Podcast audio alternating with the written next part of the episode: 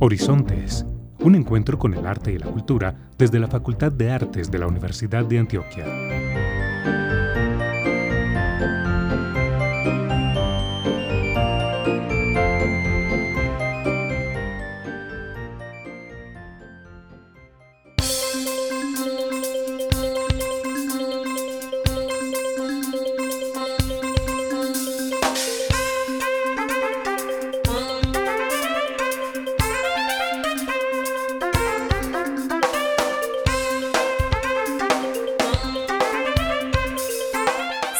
A todos nuestros oyentes del día de hoy y les damos una cálida bienvenida a Horizontes, un espacio donde hablamos de arte y cultura. Como siempre, los saluda Carolina Barros y junto a Alexis Ramírez en el control y mi compañera Sofía Bedoya, los estaremos guiando por el universo de las artes. Muy buenos días Carolina, aprovecho este espacio para enviarle un saludo a las personas que nos escuchan a través de los 1410 AM y desde Spotify. El día de hoy en la sección del tintero estaremos hablando sobre el proyecto La Ruta de las Culturas. Pero antes de entrar en materia con esta conversación, los invitamos a que conozcan nuestra agenda cultural para esta semana. Prográmate con el arte. Actualidad informativa, agenda cultural y temas de ciudad.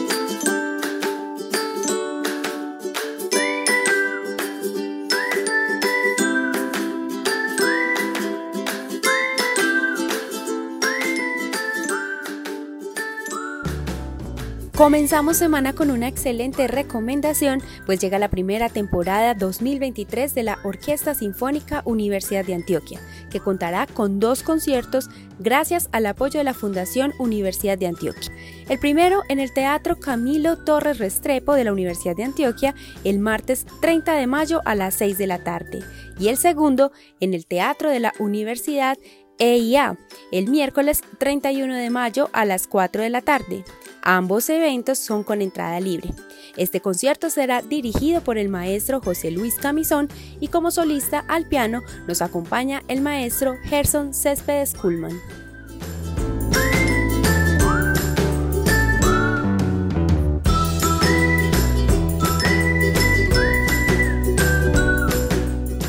Se aproxima el cierre de la convocatoria para las maestrías en Historia del Arte, maestría en Dramaturgia y Dirección y el doctorado en Artes. Puedes consultar toda la información en nuestra página web artes.uda.edu.co.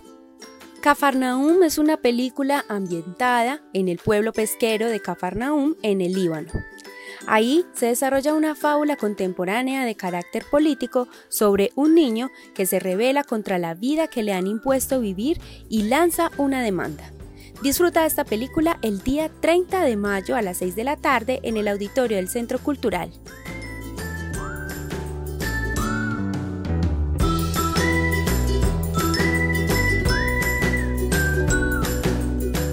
Introduce a tus niños en el mundo de las artes y la creatividad. Les recordamos a nuestros oyentes que el Centro Cultural tendrá unas vacaciones creativas donde podrás disfrutar de los talleres como Lego Robot, Imagina, Construye y Programa con el arte y la ciencia. Arte Terapia, Luces en el Cielo e Integrado en Artes, El Poder de Crear. Estos talleres se realizarán entre el 26 de junio y el 7 de julio para que nuestros niños y niñas aprovechen su tiempo de vacaciones, aprendan y disfruten con las artes. Consulta la tarifa y horario a través del WhatsApp 324-545-5975 y participa de la temporada de los recitales de grado los días 29 y 31 de mayo a las 6 y 30 de la tarde en el auditorio del Centro Cultural Facultad de Artes. Este evento es igualmente con entrada libre. Conecta con tu cuerpo y cultiva la tranquilidad de la mente. Recuerda que todos los sábados a las 10 de la mañana en la sala múltiple del Centro Cultural Facultad de Artes podrás disfrutar de las clases abiertas de Ata Yoga. La entrada es libre con aporte voluntario.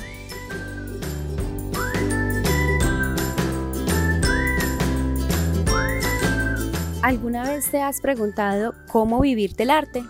Descubre herramientas y estrategias para promover tus proyectos artísticos por medio de una mirada crítica al campo de las artes plásticas y visuales y reconoce las múltiples opciones laborales y de emprendimiento que el arte puede brindarte. Participa del seminario Cómo vivir del arte. Las inscripciones son hasta el 5 de junio y puedes adquirir más información a través de nuestra página web o en redes sociales. Expresa y explora tu cuerpo y habilidades en los talleres abiertos de teatro espontáneo que se realizan todos los miércoles a las 6 de la tarde en el aula 201 del Centro Cultural. Y les recordamos a todos nuestros oyentes que todas estas actividades se realizan gracias a los departamentos académicos de nuestra Facultad de Artes y por supuesto al Centro Cultural Facultad de Artes. Para ampliar esta información de estas actividades puedes escribir al WhatsApp 324-545-5975 o seguirnos en nuestras redes sociales arroba artes-uda y arroba Centro Cultural Facartis.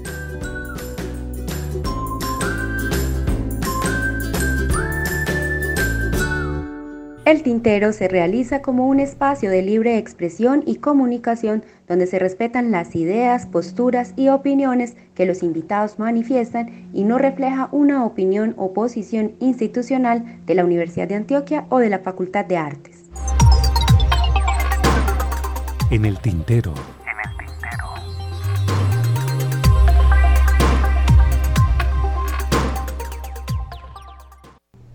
El Instituto de Cultura y Patrimonio de Antioquia, ICPA, es una entidad pública orientada a la promoción y fomento de la cultura, las artes en sus diversas manifestaciones y la conservación y divulgación de la memoria y patrimonio del departamento en Antioquia.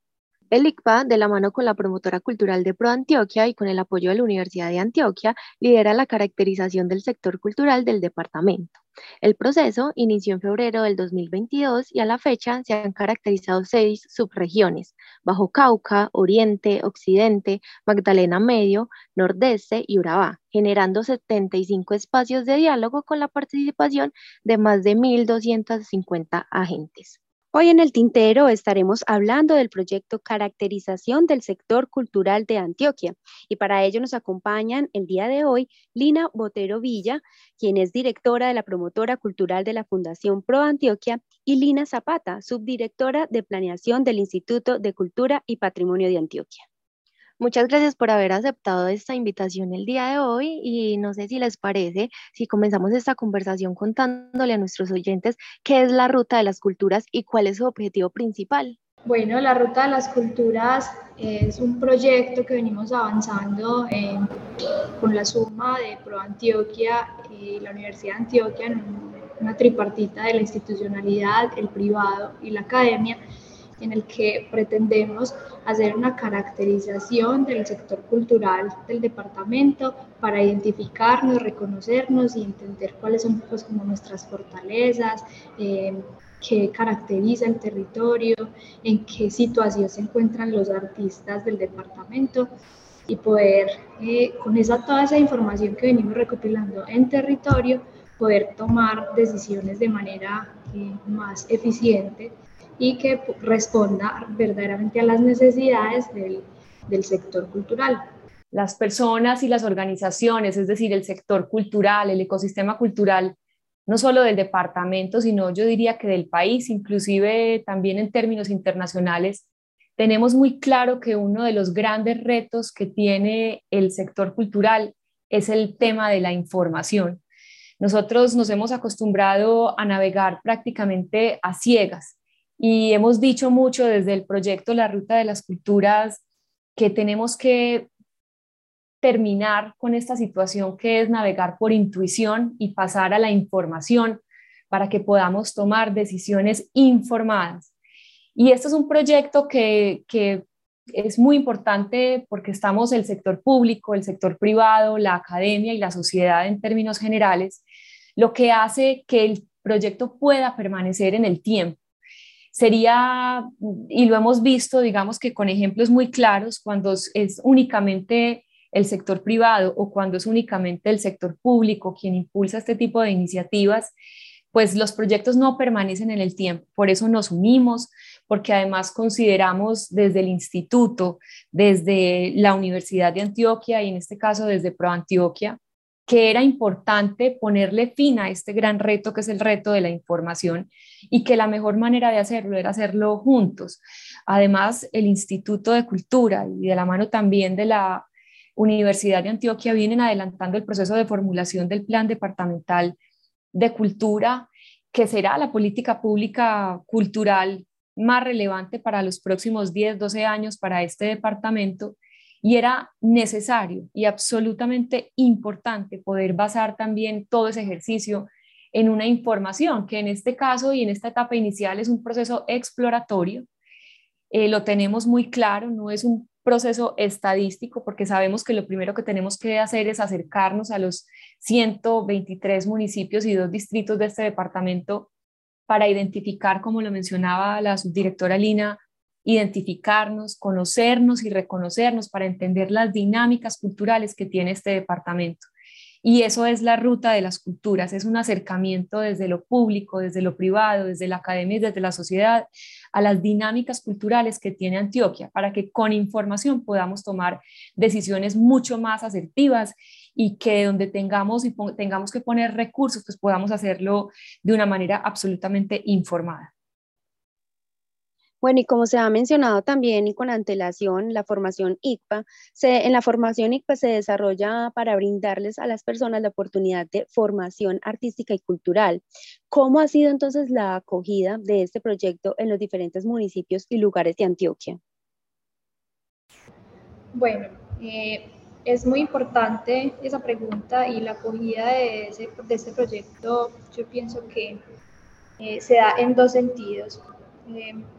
como la mencionaba Lina Botero en la pregunta anterior, nosotros venimos también con una movilización y participación territorial en el marco de la formulación del Plan Departamental de Cultura, en la que estamos recopilando todos los sueños que tiene el sector cultural de cara al 2035. En esa lectura, en esa escucha del territorio, eh, la ciudadanía cultural reconoció esa necesidad de un sistema de información eh, que pueda recopilar toda esa información o esos datos eh, del sector cultural. Entonces, eso nos da ya una muestra que va a haber una apropiación ciudadana, que ya es como una principal garantía de sostenibilidad de este proyecto o de este sistema. Y la segunda eh, razón por la cual ha tenido buena acogida es que, bueno, veníamos de dos años de pandemia en la que hubo poca presencia institucional eh, en territorio y ha sido muy provechoso y muy eh, bien recibido el poder estar en territorio después de ese tiempo de tanto ausentismo y que ellos se sientan cercanos a la institucionalidad. Así que ha sido pues como un proceso bastante eh, importante y bastante bien acogido en los territorios. Y como mencionábamos en la introducción de esta sección, eh, este proyecto comenzó a, inicios de febrero del 2022. Cuéntenos cómo se ha llevado a cabo este proyecto, cuáles han sido sus aportes hasta el momento para la cultura y el arte en las regiones. Bueno, ahí contesto yo inicialmente si quieren y luego Lina también eh, complementa. Miren, esto ha sido uno de los ejercicios más bonitos que, por ejemplo, para mí a título personal he podido tener en, digamos que en una experiencia y una trayectoria en la vida cultural pues de muchos años,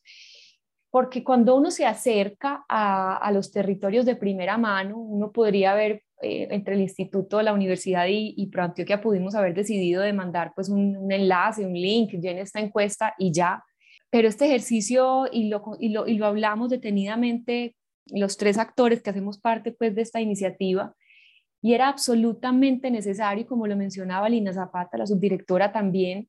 después de dos años de una pandemia, después de que estuvimos tan desconectados, era absolutamente necesario hacer presencia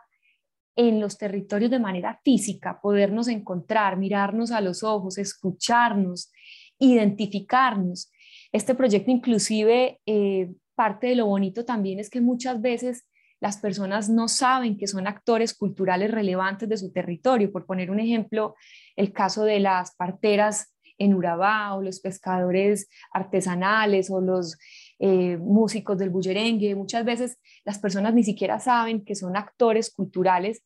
y nos hemos tomado el trabajo y yo diría también que la responsabilidad de buscarlos casi que uno a uno, y esto ha sido un trabajo dispendioso, eh, pero que hace parte de, de, recolectar esa información de primera persona. además, porque cuando hacemos esos recorridos, que por eso además también se llama la ruta de las culturas, porque literal vamos en un carro, los tres aliados de este proyecto recorriendo uno a uno los municipios, uno se puede dar cuenta también qué otros factores afectan las dinámicas culturales, es decir, las vías, las, las vías de acceso a los municipios, las actividades productivas, definen muchísimo la dinámica cultural del municipio y uno lo ve, por ejemplo, en el nordeste con los municipios mineros, cómo afecta eso sus fiestas populares, sus mitos, sus rituales, sus creencias, sus comportamientos, sus manifestaciones artísticas, que es muy distinto, por ejemplo, a municipios cafeteros. Llegamos a municipios donde cuando era época de recolección pues no había nadie y eso hace parte también de la vida cultural y uno no se da cuenta de eso, sino va directamente y de manera presencial a cada uno de los territorios. Entonces, ha sido una experiencia absolutamente enriquecedora, absolutamente respetuosa de las dinámicas propias de los territorios. Nosotros no llegamos a imponer ni a, eh, en algún municipio utilizaban inclusive la palabra colonizar. Nosotros llegamos a leer, a, preguntar, a identificar cuáles son esas propias dinámicas que ya suceden en esos territorios, cómo está su tejido cultural, cómo está su institucionalidad, cómo está su gobernanza, eh, pero de una manera, de nuevo, muy respetuosa, escuchando sobre todo a los diferentes actores y yo creo que por eso este ejercicio es tan rico. Eh, aparte que además, pues en un departamento como el nuestro, donde uno pasa de unas montañas imponentes, al mar de Urabá, eh, e, es, a diferentes climas, diferentes formas de vestir. Entonces, bueno, yo creo que esto va a ser un insumo que esperamos además podamos mantenerlo en esta triple hélice o cuatrihélice eh, de la mano eh, de la sociedad también, que hace parte tan importante también de, de, todo este proceso de identificación y de reconocimiento cultural. pero de nuevo, ha sido un ejercicio absolutamente precioso, eh, que ahora pues, y, ya lo hablaremos, más adelante, pues iniciamos ahorita también en el mes de junio la fase 3, eh, donde ojalá y seguramente que sí, Lina Zapata, la subdirectora, también nos va a acompañar para que pueda vivir de primera mano eh, esta experiencia y este proyecto tan bonito que el instituto pues y la gobernación ha sido un aliado de verdad increíble porque nosotros estamos convencidos y Antioquia lo ha demostrado las cosas importantes salen adelante cuando las hacemos juntos, entre lo público, lo privado, la academia y la sociedad. Bueno, la respuesta de Lina Otero fue bastante completa. Yo me quedaría solo con eh, decir como cuál es el propósito, volver al propósito inicial de conocer, reconocer, identificar. Yo creo que esa ha sido la manera de beneficiar eh, las comunidades artísticas y culturales pues, del departamento, que es poder eh, reconocer tanta diversidad y tanta riqueza que nosotros tenemos. Em, como lo decía Lina, es mar, es montaña, es pues porque eh, para, para, el exterior eh, muchas veces lo que, lo que piensan del antioqueño es de pronto el carriel o una antioqueñidad que no nos identifica porque pues no a todos, mejor dicho, porque realmente somos tan diversos que eh, la cultura en Antioquia pues puede abarcar cualquier cantidad de, de procesos bastante ricos. Entonces yo creo que en lo que más nos ha beneficiado a las entidades que hacemos parte de este proceso, pero también a las comunidades, es poder reconocer, identificar toda esa riqueza y esa diversidad que tenemos en Antioquia. Y justamente hablando de ese reconocimiento y ese acercamiento con las comunidades, a este momento y lo que va del proceso de este proyecto de las rutas de las culturas, ¿podríamos hablar de alguna identificación ya de oportunidades y necesidades que tiene el sector cultural hoy? Sí, claro, la, caracterización nos ha ido entregando pues unos datos muy interesantes que son parciales, recordando pues y como ustedes lo mencionaban, que vamos más o menos en un 70% de avance de este proyecto, ya hemos recorrido seis subregiones, a la fecha tenemos caracterizados alrededor de 4.000 actores culturales entre organizaciones y personas naturales y empezamos a encontrar eh, temas de género, por ejemplo, eh, de inserción laboral, de cuáles son las fuentes de ingresos de las personas que hacen parte del sector cultural, eh, cómo están contratados, si, son, si las organizaciones están formalizadas o no, y eso empieza a darnos un montón de, de pistas que luego desde lo público, por ejemplo, cómo podemos utilizar esa información para política pública, desde lo privado, dónde está el sector privado, qué tipo de manifestaciones artísticas está acompañando, fortaleciendo, que no lo sabíamos, eh, la participación de las mujeres y de los hombres, cómo se diferencia, encontramos también cómo se relacionan las manifestaciones artísticas en municipios donde todavía hay eh, digamos que el tema de la violencia es importante. Las artes han tenido, digamos que una conversación con el tema de la, violencia y de la inseguridad en, nuestros territorios también, porque es la forma como las comunidades expresan y manifiestan sus sentires. Entonces aquí empezamos a tener una cantidad pues, de, grupos etarios, por ejemplo, quienes participan de la caracterización, dónde están los jóvenes, eh, cómo se identifican también. Hay, hay, les digo, por ejemplo, una particularidad. Hemos, hemos encontrado que cuando se les pregunta, sobre todo a los jóvenes, ¿usted en qué área artística se identifica? Ellos dicen, no, pues no, no puedo responder a esa pregunta claramente porque yo soy músico, pero también bailo y, también me gusta pintar y a veces escribo. Entonces, digamos que empieza a diluirse un poquito como ese encasillamiento que a veces tenemos como preconcebido y empezamos a derrumbar un montón de prejuicios asociados no solamente a las manifestaciones artísticas, sino al escenario cultural de una manera mucho más amplia. Entonces,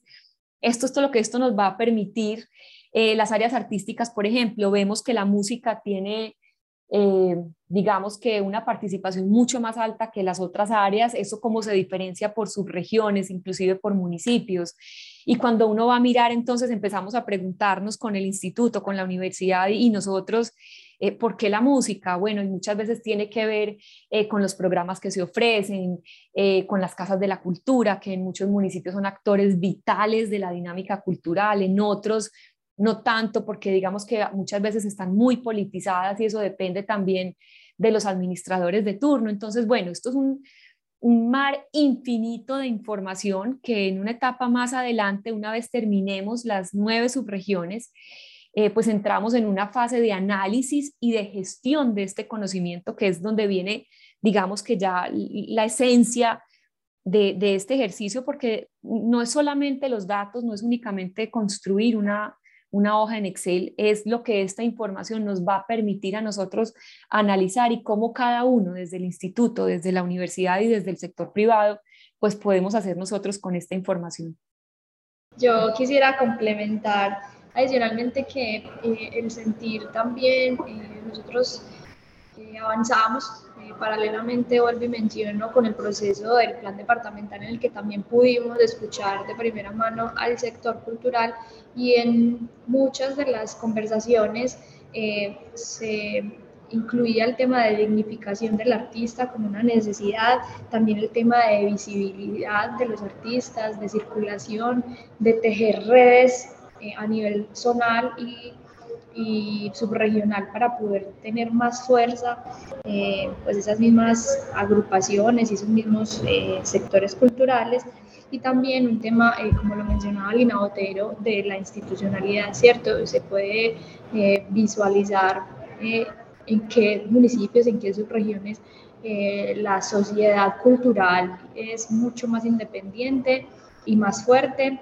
y en qué otras hay eh, de pronto mayor eh, apoyo institucional de la institucionalidad local, en cuáles de pronto se sienten un poco más, eh, digamos, relegado el sector cultural y también como ya desde lo institucional, también hemos podido ver que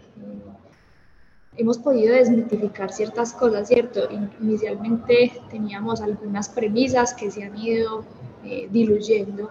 a lo largo pues, de este trabajo en territorio, por ejemplo, como que hay subregiones en las que ciertas áreas artísticas son más fuertes que otras. Entonces, la oferta debe ser distinta para esas subregiones eh, porque no podemos dar, digamos, lo mismo para todas porque en, algunas era más fuerte la música, en otros el teatro y en otros la danza. Y este tipo de, proyectos, particularmente la caracterización cultural, nos ha permitido también saber ese tipo de, de cosas para poder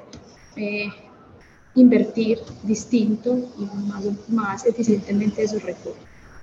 Lastimosamente se nos está acabando el tiempo, pero no nos gustaría terminar este programa sin que nos hablen de esa tercera etapa, de esa tercera fase que se viene para el proyecto. ¿Hasta cuándo va? Eh, ¿Cómo nos podemos inscribir y cómo podemos adquirir más información? Bueno, si quieren yo digo una partecita y que la subdirectora Lina pues termine. Miren, lo que viene es a partir de junio, iniciamos la fase 3 de esta caracterización. Vamos a estar en las subregiones de norte y suroeste. Y más adelante, ojalá tenemos previsto más o menos a partir del mes de julio, arrancaríamos la fase 4, que es la última fase,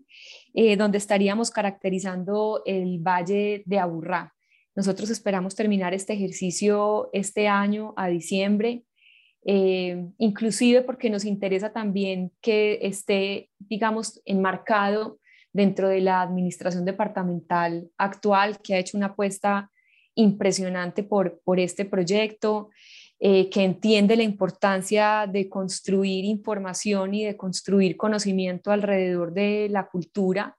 Entonces, pues lo hemos conversado, este proyecto lo queremos finalizar y así está previsto pues este año. Y, continuar entonces acercándonos a las comunidades, acercándonos al, sector cultural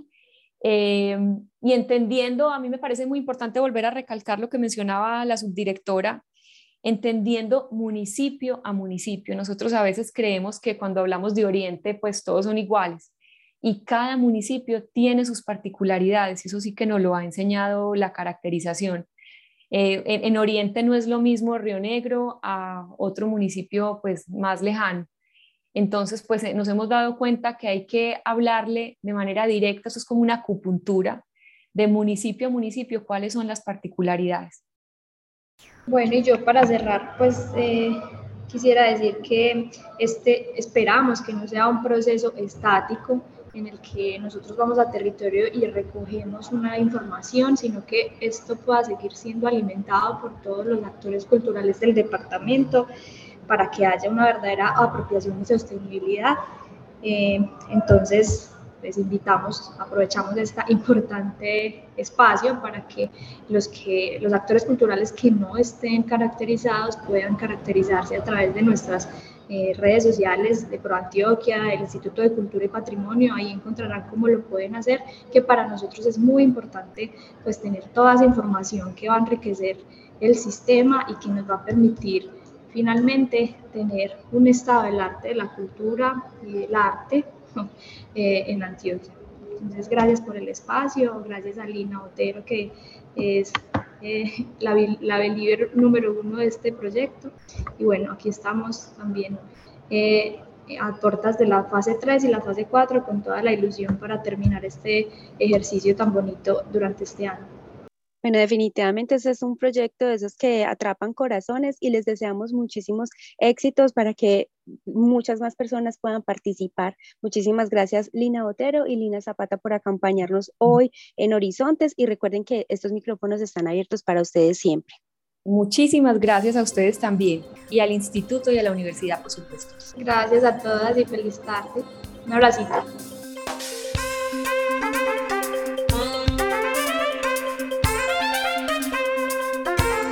Agradecemos a todos nuestros oyentes su sintonía, los invitamos a compartir en redes sociales esta información y a que nos cuenten si nos escuchan desde Spotify. Feliz día. Y si nos escuchan a través de la radio, los invitamos a continuar en sintonía de la programación de la emisora cultural de la Universidad de Antioquia. Les deseamos un feliz resto de mañana y hasta una próxima oportunidad.